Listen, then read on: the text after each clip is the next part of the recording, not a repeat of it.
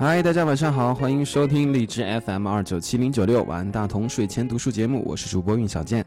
今天我们继续播送丁丁章所著的《人生需要揭穿》第四十三篇《低智商爱人》和第四十四篇《最好还是不说》。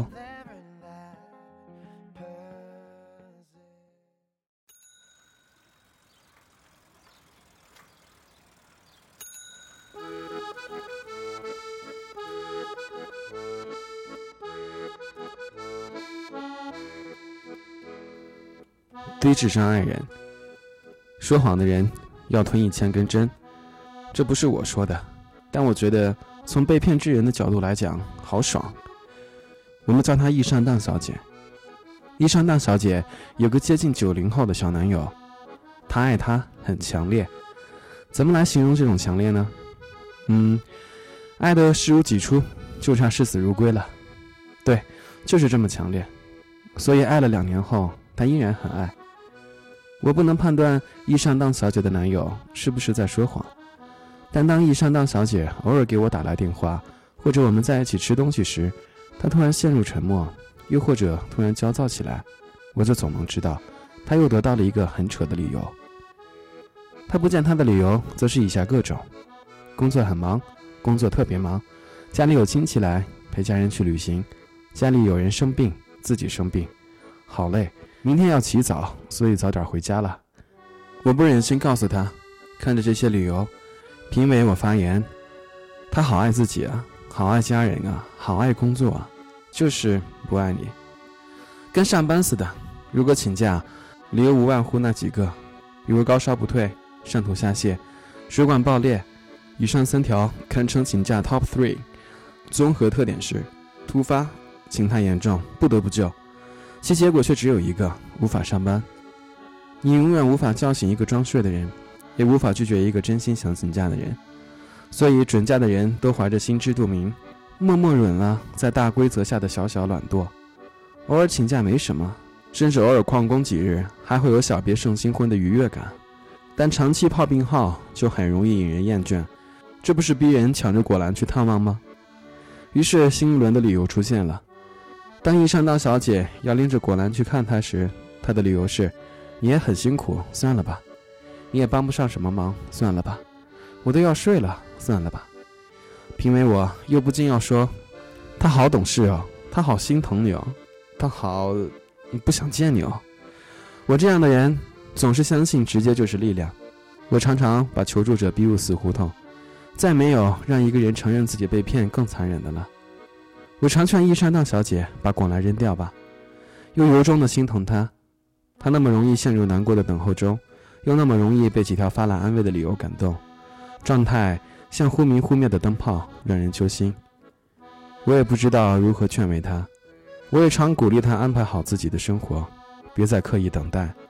可怜的是，大部分在爱里陷入等待状态的人，一般除了等待，什么也做不了。我没有告诉她实话。因为她男友的理由确实推陈出新，与时俱进。我也没有告诉她，其实细节越多越像谎言。识别这些其实非常简单，让我们直接看结果。不管以何种原因达成的结果都是本质，而花俏的原因常让我们转移注意力。就像雷雨天气里，骄傲的雷声一般都灌不到我们的房子里。伊莎娜小姐又陷入了新一轮纠结中。等待使他变得面色难看，我渐渐想要离他远一些。他没什么错，只是愿意相信谎言，而每个说谎的人其实都是在利用这些相信，最终不能明白，他愿意相信是因为他爱着你。你们去吞针吧，在爱里说谎的人。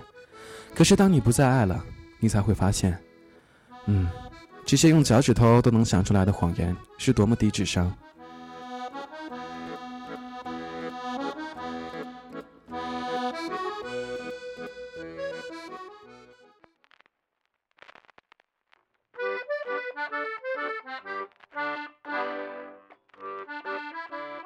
最好还是不说。每个人都有好朋友，每个人又都是另外一些人的好朋友，所以当好朋友失恋的时候，我们就要承担他们一把鼻涕一把眼泪以及一些故事。我做过倾听者，也做过讲述者。在这件事上，我还没有碰到比较有效自医的明白人。哭一鼻子，骂骂前任有多傻逼，这是件很爽的事情吗？可怎么听着听着就听出了还爱的意犹未尽呢？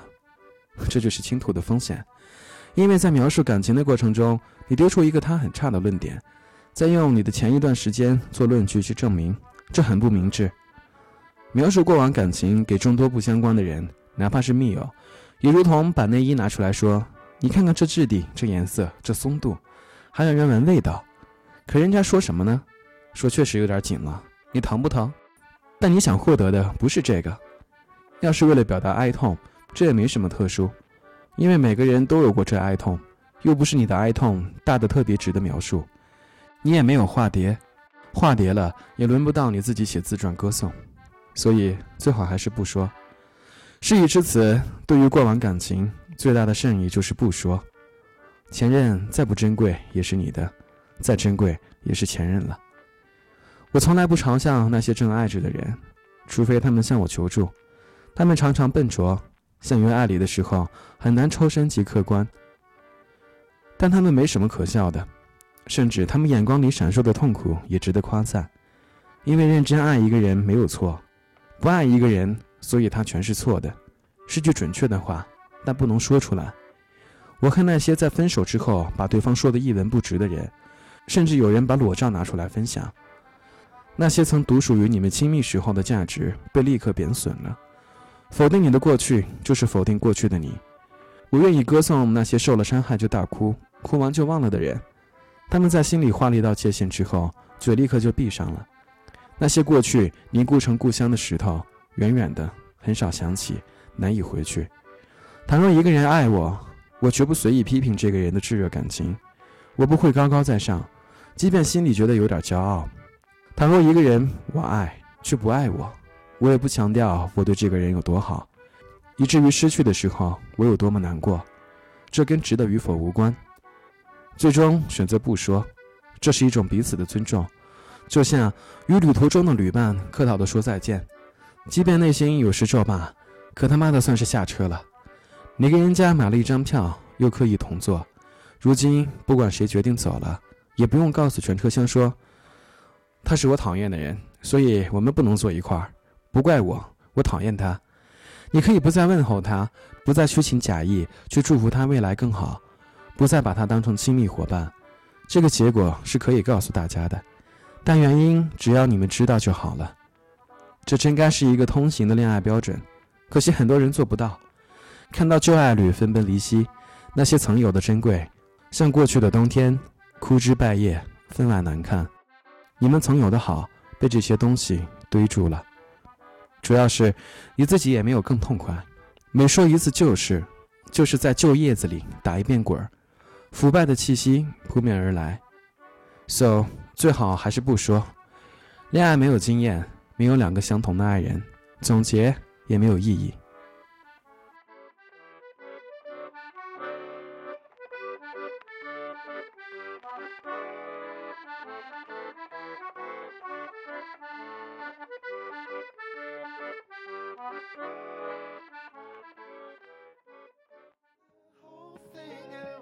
OK，今天的书就读到这里。如果你是第一次收听，并且觉得还不错的话，请搜索我的微信公众账号 DT U Life。